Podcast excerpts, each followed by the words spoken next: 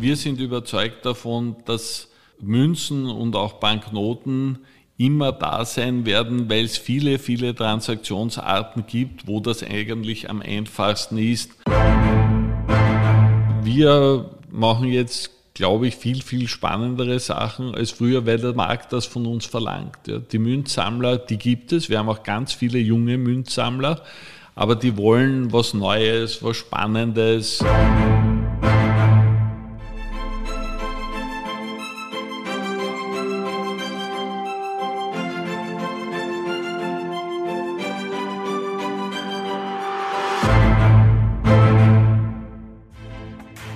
825 Jahre Tradition kombiniert mit modernster Technik ergeben ein Unternehmen, das zur Weltelite der Münzprägestätten gehört. Die Münze Österreich AG.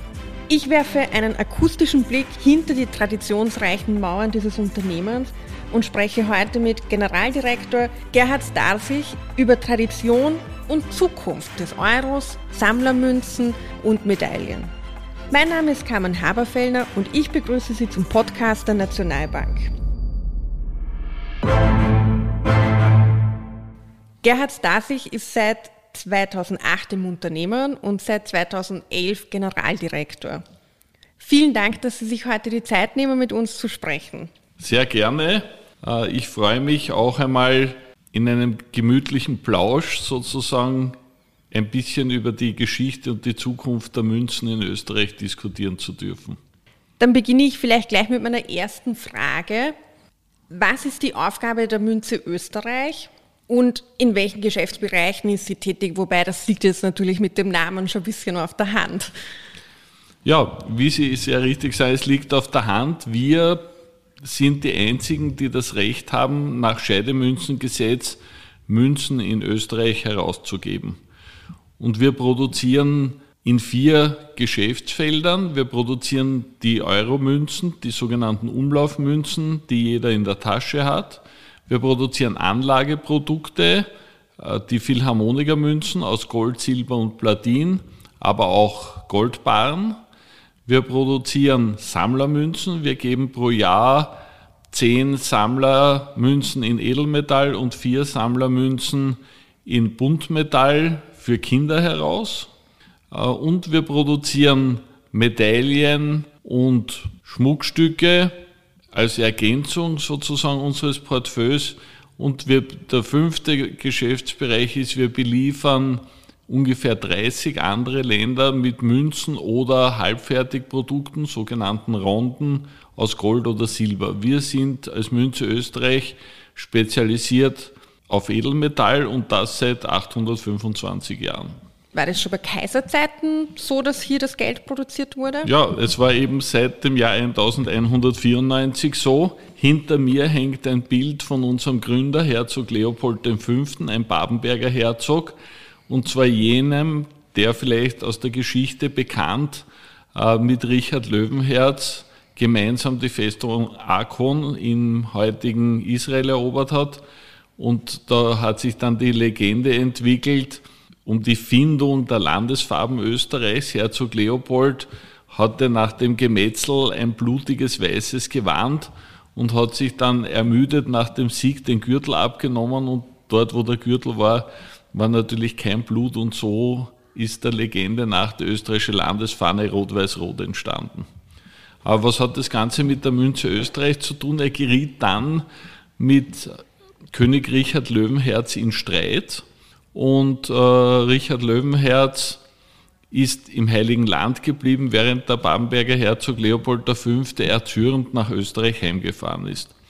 Richard Löwenherz musste als englischer König auch irgendwann zurück nach Hause und hat in meinen Augen unklugerweise den Landweg gewählt, musste daher über Wien reisen und wurde hier in der Nähe, nämlich im dritten Bezirk, von den Schergen äh, des Herzogs Leopold festgenommen und auf der Festung Dürnstein gefangen gesetzt. Die Engländer mussten 25 Tonnen Silberlösegeld bezahlen und äh, die haben das geliefert als Bahn, als Tafelsilber, äh, teilweise auch äh, sakrale Gegenstände. Die wurden eingeschmolzen und von der Münze Österreich zu Wiener Pfennigen geprägt. Und das war unser erster Großauftrag. Und dann war die Münze Österreich über viele Jahre die Münzstätte der Babenberger. Und mit dem Untergang der Babenberger und dem Eintreten der Habsburger Dynastie wurde die Münze Österreich, also die Wiener Münze, um ganz genau zu sein, die Münzprägestätte der Habsburger Dynastie. Und ist es geblieben mit Auf und Abs und organisatorischen Umgliederungen zahlreichen äh, bis zum Jahr 1918. Und ab dann war sie die Münzprägestätte der Republik Österreich.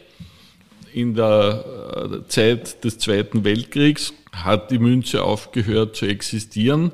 Äh, die Deutsche Reichsbank hat dann die Münzen geprägt und die Münze Österreich wurde sozusagen wieder gegründet nach dem Zweiten Weltkrieg und war dann eine Abteilung im Finanzministerium bis 1989. Und 1989 wurde sie privatisiert, das heißt ausgegliedert aus dem Finanzministerium und in eine Aktiengesellschaft umgewandelt und diese Aktien wurden zu 100 Prozent an die österreichische Nationalbank verkauft und seither sind wir eine hundertprozentige Tochtergesellschaft der österreichischen Nationalbank. Eine lange Geschichte, die nicht leicht zu merken ist. Das stimmt, aber eine sehr spannende Geschichte, also angefangen von der, ich sage mal, Identität Österreichs mit der rot-weiß-roten Fahne, was glaube ich nicht jedem geläufig ist, dass das dann sogar wahrscheinlich äh, mit der Münze Österreich zu tun hat.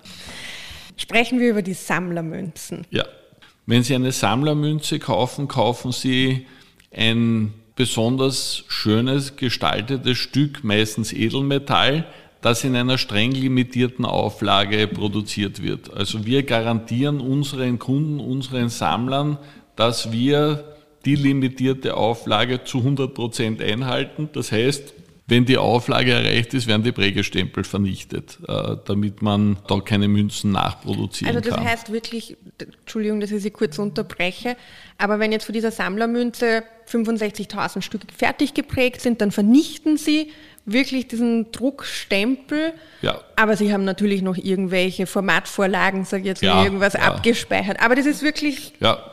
Ist das üblich oder ist das? Das ist üblich, ja. Okay. Also bei Sammlermünzen garantieren die Münzstätten und wir schauen da besonders genau drauf, diese streng limitierte Auflage. Okay. Bei Anlagemünzen wie unserem Wiener Philharmoniker, da kauft der Kunde kein besonders schönes Sammlerstück, sondern er kauft vor allem ein Stück Gold oder Silber oder Platin das im Falle des Wiener Philharmonikers auch besonders schön und liebevoll gestaltet wurde, aber ohne Limit aufgelegt wird. Also Anlagemünzen verkaufen wir so viel, wie wir verkaufen können, wie wir am Markt unterbringen können. Und das hat jetzt einen Vor- und einen Nachteil. Einerseits ist der Philharmoniker natürlich nicht limitiert in der Stückzahl. Es ist auch immer das gleiche Motiv. Seit 1989, wie der Philharmoniker aufgelegt wurde, gibt es das gleiche Motiv. Aber dafür ist der sogenannte Prägeaufschlag, also die Differenz zwischen Edelmetallwert und Verkaufspreis auch viel geringer. Während bei Sammlermünzen wird ja jedes Mal ein neues Design gemacht, jedes Mal müssen neue Prägestempel erzeugt werden. Meistens sind die Designs auch technisch herausfordernder als die Philharmoniker-Münzen-Designs. Und das Limit äh, muss eingehalten werden. Das bedeutet aber auch, dass es keine so großen Economies of Scales gibt. Das heißt, der Prägeaufschlag bei den Sammlermünzen ist viel höher als bei den Anlageprodukten. Um doch ein bisschen beim Wiener Philharmoniker zu bleiben. Also es gibt ja davon allein zum Beispiel im Geldmuseum der Nationalbank, bei uns im Hauptgebäude steht ja dieser Big Phil, der ja, glaube ich, eine der größten Goldmünzen der Welt ist. Können Sie ungefähr sagen, wie oft dieser Philharmoniker produziert würde, weil es gibt den ja, wie Sie gesagt haben, in unterschiedlichen Ausführungen. Gibt es irgendwie eine Zahl, die Sie uns nennen können, ja. wie oft der schon geprägt Also es wurde? ist so, dass wir pro Jahr ungefähr eine Million goldene Philharmoniker produzieren und die goldenen Philharmoniker gibt es in fünf äh, Gewichtsklassen, eine 25 Unze, eine Zehntel Unze, eine Viertel Unze, eine halbe Unze und eine ganze Unze. Und dazu hat es noch zwei Sonderausgaben gegeben, nämlich zum 15-jährigen Jubiläum, also 2004, wurde der Big Phil äh, geprägt. also besser gesagt gefräst. Der wurde gefräst, so eine große Münze kann man nicht prägen. Äh, und von dem wurden damals 15 Stück erzeugt, weil es eben zum 15. Jubiläum war. Und davon hat einen die österreichische Nationalbank und äh, zwei unserer internationalen Kooperationspartner, äh, Handelsunternehmen, haben auch je einen und wo die anderen zwölf sind, wissen wir nicht. Einer ist kurz aufgetaucht, äh, der wurde in Österreich im Rahmen eines Insolvenzverfahrens versteigert und ein anderer war eine Zeit lang im, im Museum in Berlin. Spannend. Aber wer die, wer die anderen hat, äh, die wissen verweilen wir nicht. in irgendwelchen Tresoren und werden, warten ja, darauf, genau. irgendwann wieder hervorgeholt zu werden. Und zu seiner Zeit, 2004, war das die größte Goldmünze der Welt. Unsere Mitbewerber haben uns das dann nachgemacht. Das war eine 1000 Unzen Münze mit 31,10 Kilogramm. Und es wurde dann später noch eine 100 Kilo Münze erzeugt, aber kein Philharmoniker und eine 1 Tonnen Münze. Und wir haben gesagt, das ist jetzt nicht mehr originell, das Spiel machen wir nicht mehr mit und haben dann zum 20-jährigen Jubiläum eine 20-Unzen-Münze aufgelegt. Immer wieder was Neues. Um noch einmal jetzt zu den Sammlermünzen zu kommen, da gehören ja auch zum Beispiel diese Niob-Münzen dazu, für die Sie ja sehr bekannt sind. Können Sie uns kurz das Merkmal dieser tollen Niob-Münzen Ja, das sagen? ist gar nicht so einfach zu erklären. Die Niob-Münzen bestehen aus zwei Metallen, nämlich einem Ring aus Silber und einem, einem kleineren Münzblättchen, das in diesem Ring sitzt, das heißt in der Fachsprache Pille. Und diese Pille ist aus einem seltenen Metall namens Niobium. Und dieses Niobium hat die angenehme Eigenschaft, also für uns als Münzgestalter angenehme Eigenschaft, in einer Lauge unter Wärmeeinwirkung zu oxidieren. Das heißt, die Oberfläche oxidiert und je nach Wärme und Laugenbeschaffenheit bildet sich eine andere Kristallstruktur dieses Niobiumoxids. Und je nach Kristallstruktur nimmt das für den Betrachter eine unterschiedliche Farbe an. Das heißt, man kann das Niobium, das wie alle Metalle außer Kupfer silbergrau ist, also das schaut aus wie Zink und Zinn und Nickel, kann man so verfärben und es ist nicht angemalt, sondern es ist richtig eine chemisch veränderte Oberfläche dieses Niobiums und da entstehen bunte Münzen. Da kann man alle möglichen Farben erzeugen. Diese Münze ist entstanden in einer Kooperation äh, mit den Planseewerken, die auf seltene Metalle spezialisiert sind. Und wir haben das System dann noch weiterentwickelt und können jetzt zweifärbige Niobiummünzen erzeugen. Das heißt, dieser Oxidationsvorgang wird zweimal gemacht. Die Münze wird einmal oxidiert, dann wird das, das Relief, also das Münzbild wird abgeschliffen und dann wird es noch einmal diesen Oxidationsprozess ausgesetzt, aber bei anderen äh, physikalischen Determinanten. Das heißt, es ist eine andere Farbe und dadurch können wir ein buntes Münzbild erzeugen. Wir haben das gemeinsam weltweit patentiert und sind daher die einzigen weltweit, die solche Münzen erzeugen dürfen. Das kann man auch wirklich als herausragend betrachten, vor allem jedes Mal, wenn eine neue, so eine Münze rauskommt, Jetzt für Nicht-Wiener ist es, da, da muss man sich das so vorstellen, da bilden sich dann ewig lange Schlangen vor ihrem Shop und die Leute bestellen das ja schon vor, haben Abos und wollen unbedingt diese Münzen haben. Also der Beliebtheit dieser Münzen kann man nicht widersprechen. Nein, da sind wir sehr stolz darauf. Es ist genauso, wie Sie sagen, die ersten Kunden stellen sich meistens, wenn das Wetter nicht allzu schlecht ist, bereits um 4 Uhr früh an, obwohl unser Shop erst um 9 Uhr aufsperrt. Ja, die Early Birds ja. sind da dann ganz vorn dabei. Noch eine Frage zum, zum Thema Rohstoff. Es ist ja im Moment befinden wir uns, äh, glaube ich, in einer Phase, die es so wahrscheinlich noch gar nicht gegeben hat, dass viele Produkte schlichtweg nicht geliefert werden können, weil die Rohstoffe nicht vorhanden sind. Wie sieht das bei der Münze aus? Na, wir hatten einen kurzen Engpass äh, in, im Krisenmonat März 2020 äh, bei Gold, hatten aber eine ununterbrochene Goldlieferung sichergestellt und äh, haben seither die Lieferketten so erweitert, dass wir alle unsere Kundennachfragen befriedigen können bei Gold. Bei Silber war es am Anfang äh, eher ruhiger und ist dann aber im Laufe des, des Sommers 2020 so richtig angesprungen. Und wir verkaufen seither jede Silbermünze, die aus der Prägemaschine fällt, ist schon verkauft. Wir haben daher äh, im Beginn des September 2021 begonnen, auf Dreischichtbetrieb umzustellen in der Silberproduktion äh, und können daher jetzt auch unsere Kundenwünsche zu 100 Prozent erfüllen. Also diese Kundinnen und Kunden kommen zu Ihnen und sagen, ich will diese Münze haben, weil ich will das Geld nicht auf der Bank haben, sondern äh, als Münze, als Anlagewert. Genau. Die, die Kunden kommen und wollen in Gold oder Silber investieren oder Platin. Und äh, wir verkaufen in einem ruhigen Normalmonat, wenn gerade keine Krise ist, ungefähr 30.000 Unzen Gold pro Monat. Das ist in etwa eine Tonne. Wir verkaufen in guten Monaten 100.000 Unzen pro Monat. Und wir haben im März über 300.000 Unzen, fast 400.000 Unzen verkauft im März 2020.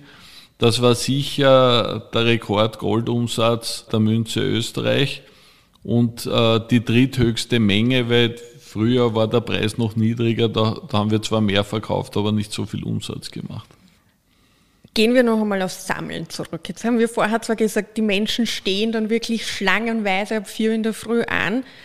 Es ist aber doch so, dass Sammeln, meint man zumindest immer, vor allem unter jungen Menschen, gar nicht so en vogue ist weil die das irgendwie altmodisch, eine Münze zum Geburtstag zu bekommen.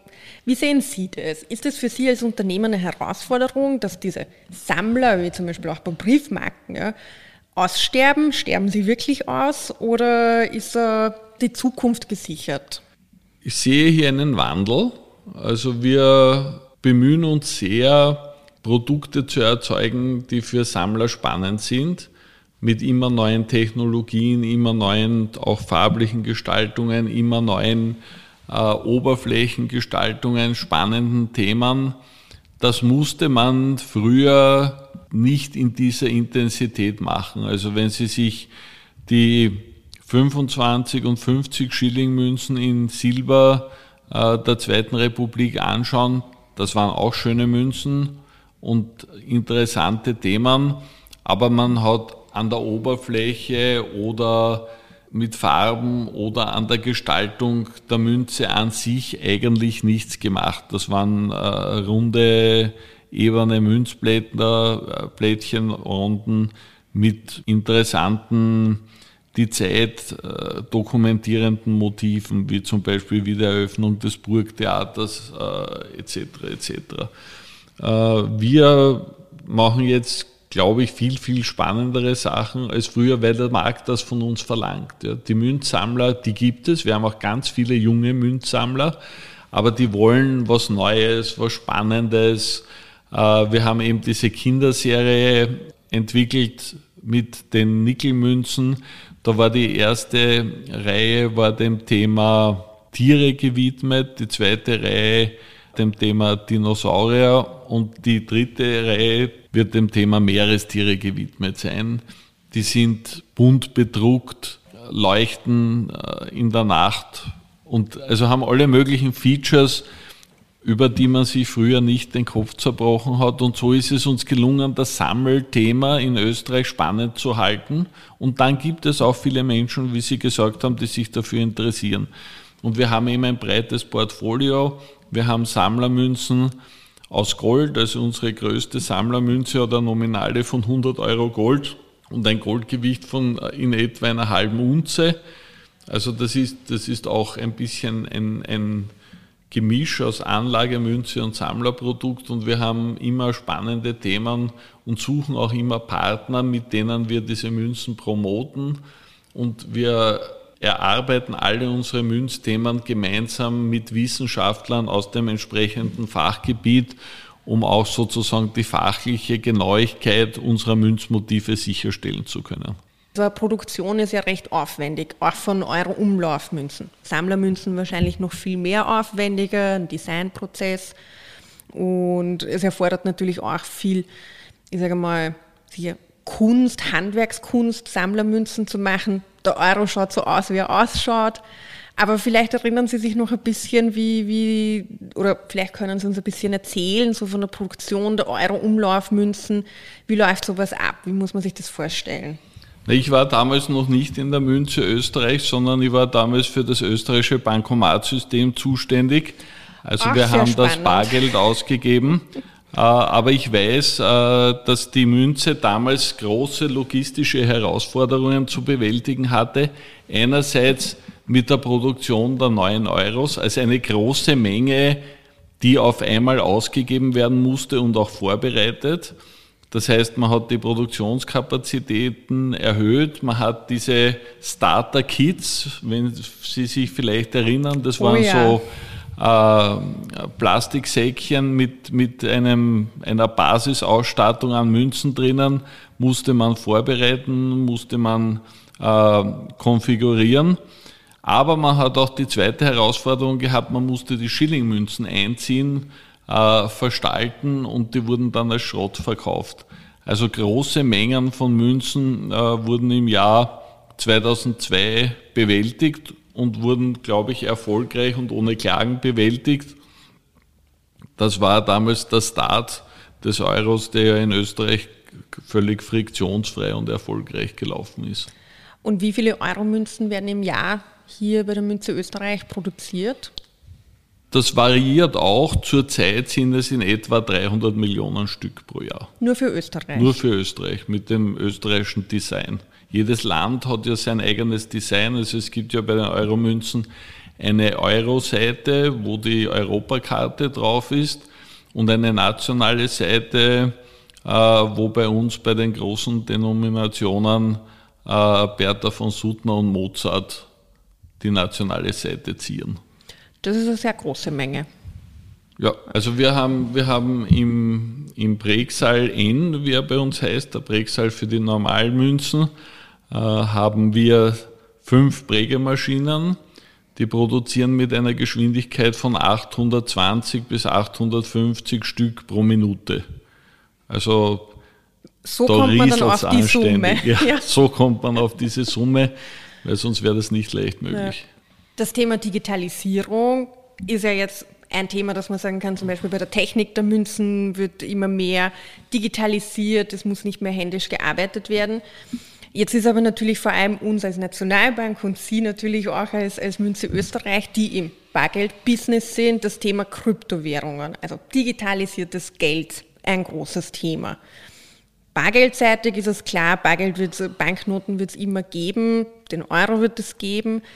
Aber könnten Sie sich vorstellen, denken wir out of the box, eine digitalisierte Münze? Na, man kann sich eine digitalisierte Münze vorstellen, allerdings hat das nichts mit den jetzt existierenden Kryptowährungen zu tun.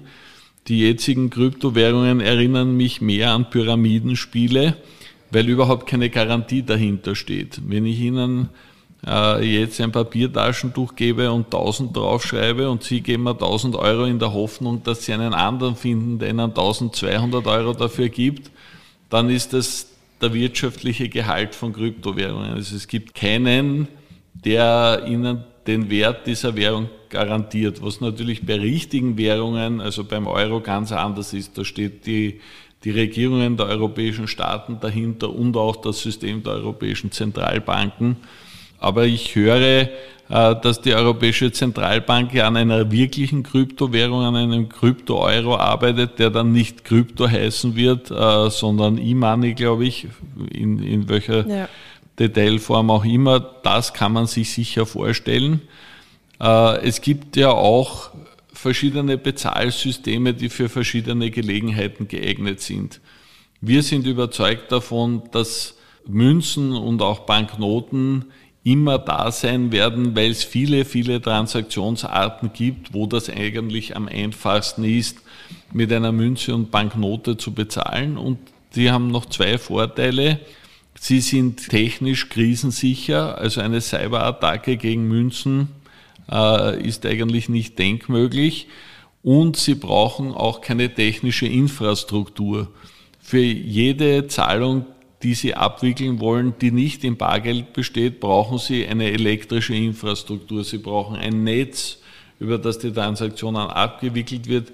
Sie brauchen Terminals, die mit Strom versorgt werden müssen. Sie brauchen zentrale Rechensysteme, die mit Strom versorgt werden müssen.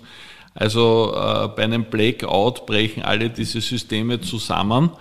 Und man hat es sehr gut gesehen äh, bei der Tsunami-Katastrophe in Thailand, wo auch alle Zahlungssysteme zusammengebrochen sind und die Leute nur mehr mit Bargeld bezahlen konnten. Deswegen ist auch in Schweden, wo, wo ja äh, das elektronische Bezahlen, also nicht mit Kryptowährungen, sondern mit, mit Kartensystemen ja. vor allem, total auf dem Vormarsch war und das Bargeld schon sehr zurückgedrängt hat, wurde ursprünglich auch von der schwedischen Regierung unterstützt. Nur dort hat man sich jetzt eines Besseren besonnen, weil man eben zu der Erkenntnis gelangt ist, dass das nicht katastrophensicher ist. Vielen Dank für das wirklich sehr spannende Gespräch mit Ihnen. Es war wirklich sehr, sehr interessant. Fein. Herzlichen Dank, hat mich auch sehr gefreut und ich hoffe, äh, dass die Hörer ein bisschen was Neues erfahren haben. Das war eine weitere Folge von Die Nationalbank, der Podcast. Bei Ihnen ist noch eine Frage offen geblieben? Dann schreiben Sie uns gerne eine E-Mail via socialmedia.oenb.at oder natürlich gerne auch eine Nachricht über unsere Social Media Kanäle, Twitter und Instagram. Bis bald!